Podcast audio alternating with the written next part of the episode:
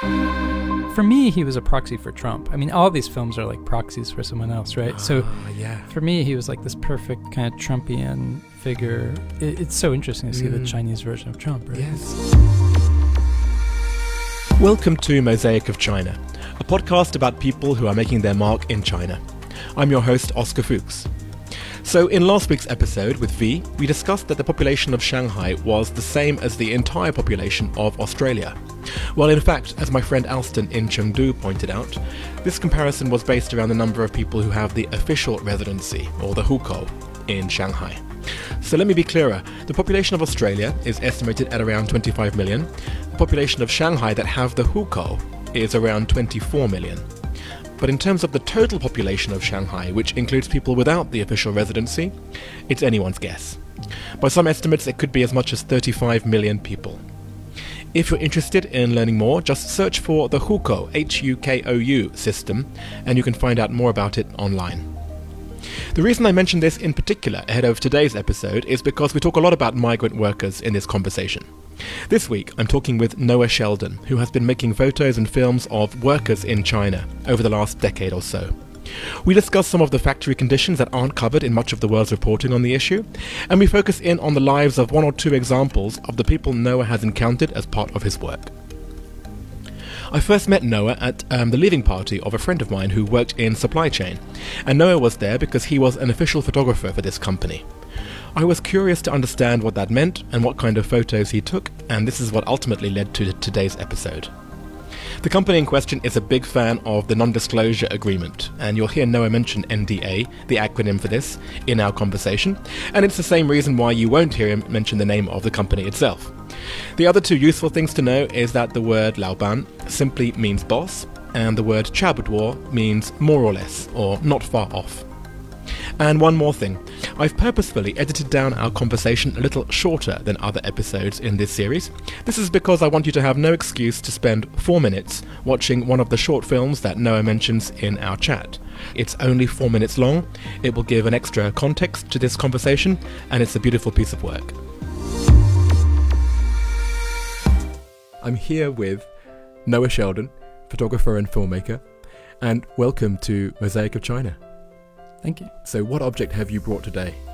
I brought a camera because that's that's a lot of kind of what my relationship to China has been. It gets me out of the house. It gives me something to do. It, it, Yeah. uh, the first time I came to China was um, in 2003.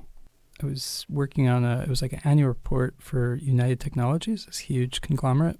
The subway system in Shanghai was brand new, and I was here to photograph the escalators and elevators Mm. for uh, Otis, which United owned. Right. And so I was here doing that, and it was my first time in Shanghai. Shanghai was, um, you know, the Bund was very different. A lot of things were very different. Uh, I took a lot of pictures out of my hotel room. Then, when we moved to Shanghai in 2010, uh, nothing was the same. It was amazing. It was like there was maybe two buildings standing from the kind of panorama from out, outside my window still Mm. standing. We we only lived like a block away from the the hotel I stayed at in 2003, which was very funny. And do they still have the Otis escalators in the metro? They do, they do. Yeah, so I was there for that. Uh, Also, some kind of hydraulic pump factory, which which I loved. That was like a small factory. That was in 2003. It was the same trip. It was like um some company they owned, and they had like a little DJ booth where, and they had the system where they had a schedule of what worker got to choose the music that they'd play in this factory. You've you've probably gone to quite a few factories in your time. Yes, yeah. So one of the things that brought me here uh, a lot before, even before I lived here, was I do a lot of work with a large uh, technology company, and for them, I was involved for for a number of years in terms of their responsibility towards their workers and their supply chain um, and the environment. And so through that, I got to see all of these. I, got, I probably visited over 100 factories, tiny little suppliers to huge, huge factories with hundreds of thousands of workers, um, you know, the size of cities. Um, and yeah, it's been fascinating. It's been a really interesting kind of glimpse into a different side of China than a lot of people see. And one of the things I've gotten to do is I've gotten to do a lot of interviews with workers and trying to figure out how to kind of make things better in those situations.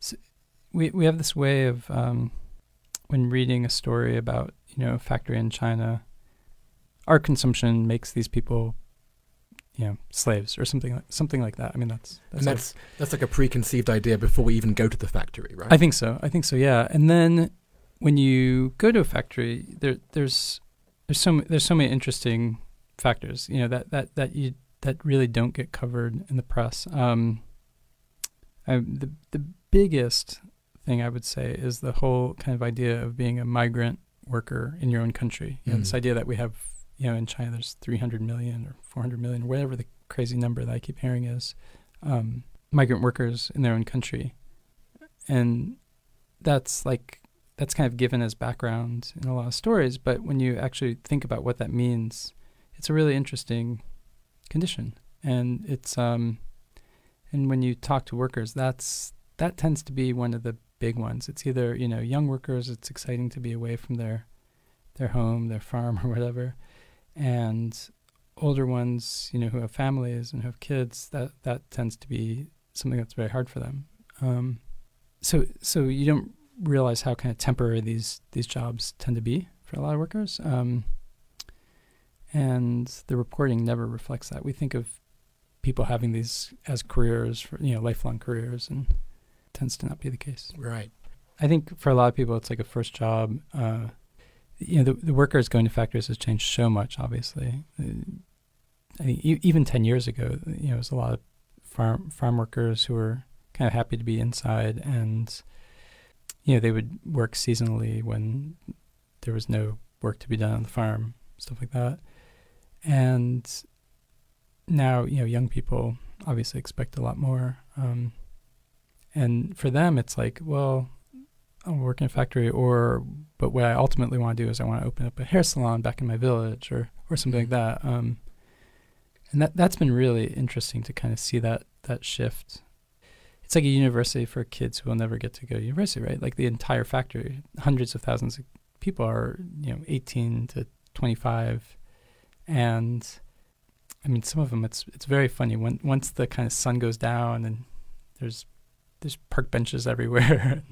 there's like you see all these young couples kind of holding hands. And it's very it's very sweet. Um, it's, it's interesting, yeah. In all of your experience with, with workers, are there any specific stories that, that jump out? Any particular people that stay in your memory?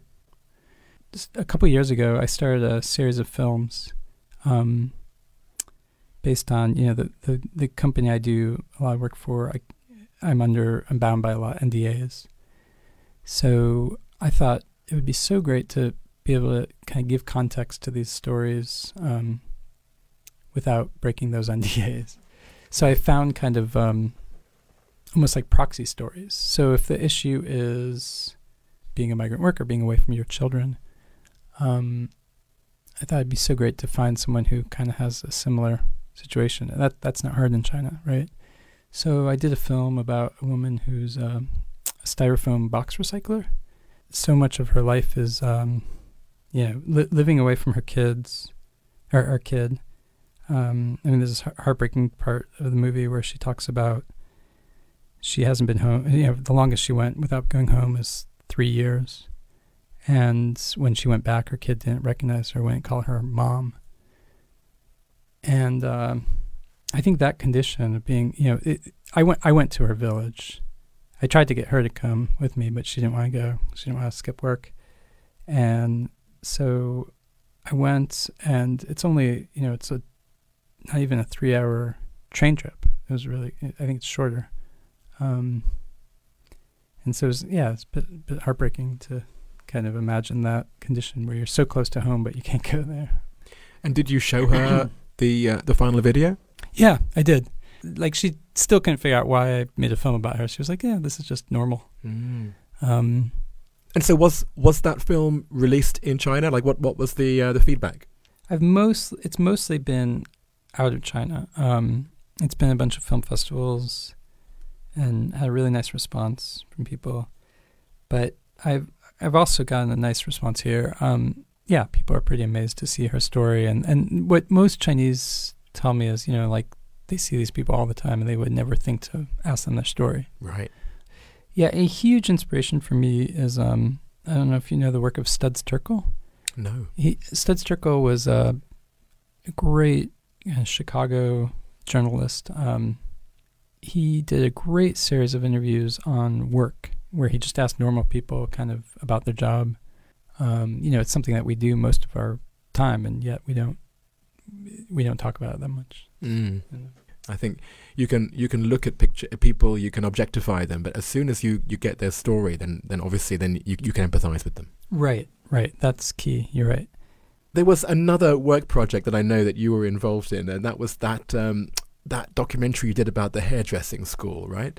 Yeah, yeah. So I I've been really interested in kind of a range of jobs and a range of personalities, right? So I've spent time with um, the guys who scalp mooncake tickets, um, the guy who owns a fireworks factory, a uh, Hmm. Sichuan opera singer. There's a lot. The, a Taobao model, like a fast fashion kind of e-commerce um, model. She was great. Yeah, quite quite a few different topics, and and I have this list of like a hundred occupations or kind of locations that I would love to film. And one of them has always been kind of this figure of like a Laoban, you know, like this big boss guy. And there's this incredible hair school called Wenfeng where this guy has kind of modeled himself as this kind of cult of personality. Um, and he has these very, he runs this kind of very militaristic school of hairdressing and, and makeup and different, you know, beauti- beautician kind of processes. And so I, I was fascinated by this guy. I walked past his salon like every day. He has salons all over China, and he trains thousands of hairdressers. Just this kind of. I mean, it's he's for me. He was a proxy for Trump. I mean, all these films are like proxies for someone else, right? so Ah, yeah. for me, he was like this perfect kind of Trumpian figure um, that, you know, you could. It, it's so interesting to see the Mm. Chinese version of Trump, right? Yes. It's like, because he created his own reality in that place and and and obviously you know you can look at it as an outsider and go what how does that work but as an insider of course you you drink the kool-aid right, exactly, exactly. And and and I don't know. I mean, some of the employees we talked to definitely are drinking the Kool Aids. Uh, they're t- fully, you know, they fully believe his his crazy claims. Other, um, I we got the sense that they're kind of just in it for the the the way they can get like commissions or the way they can get you know it was interesting it really is i mean it's a huge community so they there's there's definitely a spectrum in that community yeah But yeah well and it's it looks like then you're moving away from photography and more towards filmmaking is that is that true I do a fair share. Um, and the world seems to be moving more towards motion in general. I mean, I Mm. think with 5G internet, things are going to change very drastically.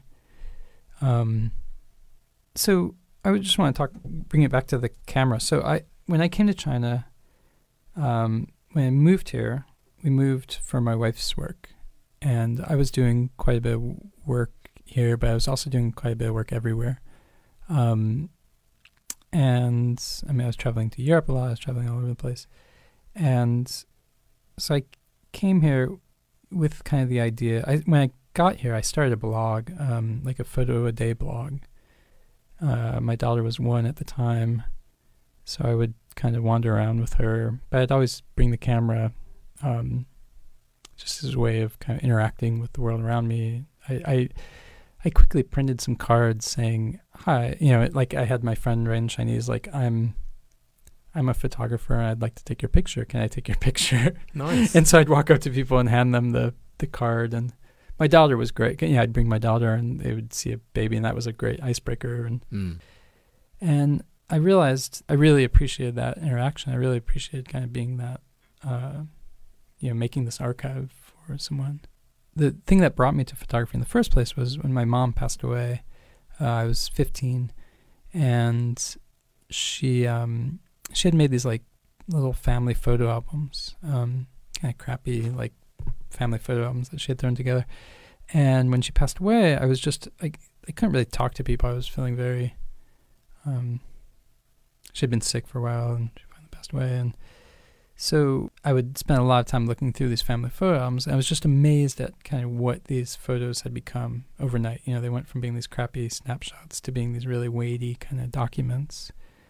And for me, that transformation was just fascinating. It was um, kind of scary, but also really incredibly powerful. And kind of the idea of documenting everything became really comfortable to me.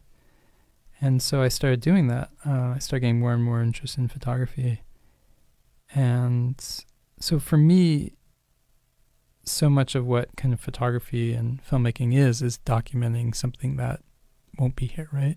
You know, so so when I got here, I realized like no one was telling those stories. I, I couldn't find them, and I and I think even you know I, I the thing I, the thing that would happen to me most often, especially when I first got here, I was really just like taking pictures all the time of everything.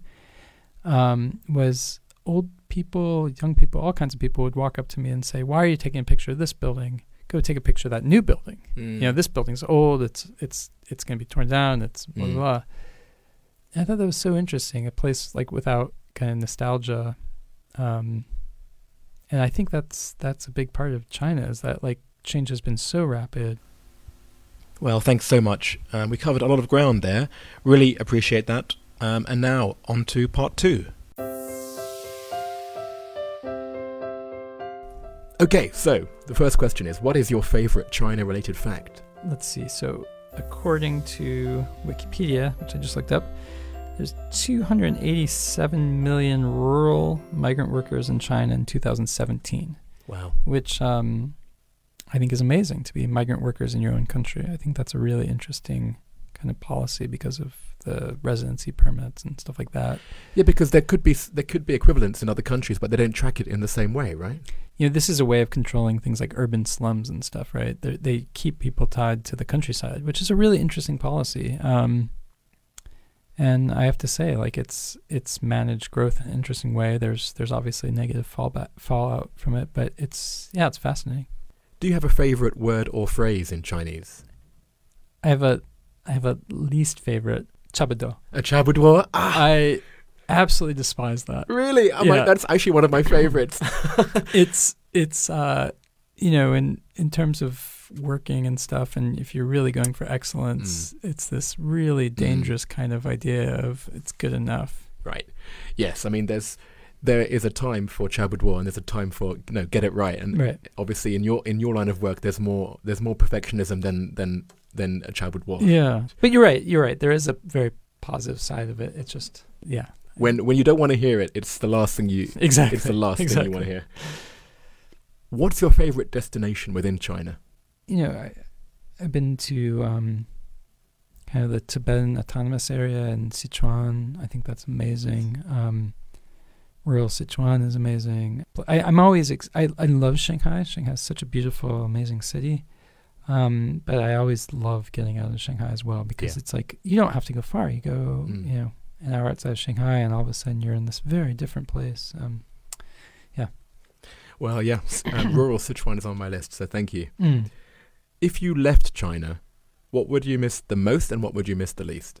I I love the kind of social uh, the, the the public life here. I love I love seeing things on the street. I love seeing kind of life lived out on the on the street. I, I live in a lane house, so I love hearing the neighbors when when we go visit my dad in Chicago. My my daughters instantly are like kind of freaked out about how quiet it is there.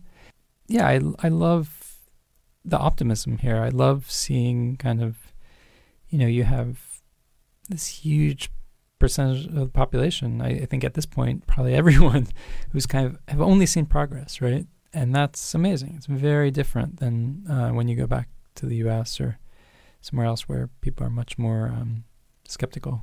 And is there anything that still mystifies you about life in China? Yeah, how can how things can be troubled and that's okay. Sorry. Oh, Chabuduo again. Yeah, I mean that that that just really I can't get over that. Like to me, that's just so. Um, that sounds so bad because obviously people are doing amazing things here and people strive, but I do think it's kind of like I don't know. It, it it holds a lot of things back. Right. What is your favorite place to uh, to eat or to drink or generally to hang out in Shanghai or Mm. elsewhere? Mm. There's a restaurant we love. Uh, what is the name in Chinese? The, the English name is In and Out. It's a horrible translation. No, no, In and Out. Uh, it's a Yunnan restaurant, Oh right. and it's in Hubindao um, Mall, and it's uh, but it's so excellent. It's, I know it. um, It's on the third floor. Yes, exactly, I know it. Exactly. I think the food there is so great. Um, but they don't have a lot of alcohol, so that's that's kind of a problem. Okay. Um, What's your favorite WeChat sticker? Mm, there's one that I've been very fond of lately, which is a, a girl on a bicycle chasing a motorcycle. And what in what context do you do you use that? Like when you're running late, or Eh, More like um, doing something impossible. Like we can, yeah, we can do it. Like, like that, yeah. but yeah, I, but there, I'm, there- I'm there also very fond of the the the boy with the lar- extremely large comb, slowly combing his hair. yes, that's a very good one. There's actually, if you look at both those stickers, there's no Chabuduo about either of them. No, so that's probably why you like them. yeah, yeah. they're, they're fully, fully. what is your go-to song at KTV? My favorite KTV song is um, if you want to get everyone going, you can always do Tiny Dancer. Oh, very good. I think that's uh, that's That's a classic. everyone loves that. And finally, what what other China-related media or sources of information do you most rely on? Mm. I find you know people like Bill Bishop, um, Sino- the, the old Sinocism blog. I find them pretty pretty amazing.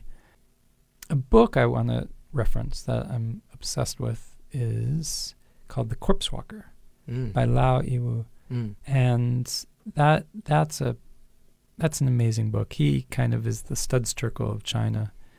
Well, thank you so much for your time. No, it was fascinating.